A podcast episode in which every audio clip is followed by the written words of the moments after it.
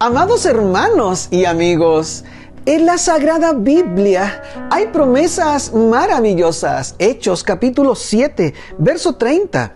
Pasados 40 años, un ángel se le apareció en el desierto del monte Sinaí en la llama de fuego de una zarza.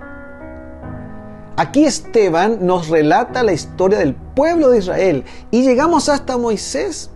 Dice la historia que una vez que Moisés cometió el homicidio, arrancó al desierto.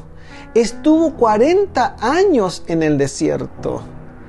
Si hoy tú estás atravesando por un desierto en tu vida, todos atravesamos por el desierto. No siempre el camino es de pasto y con flores.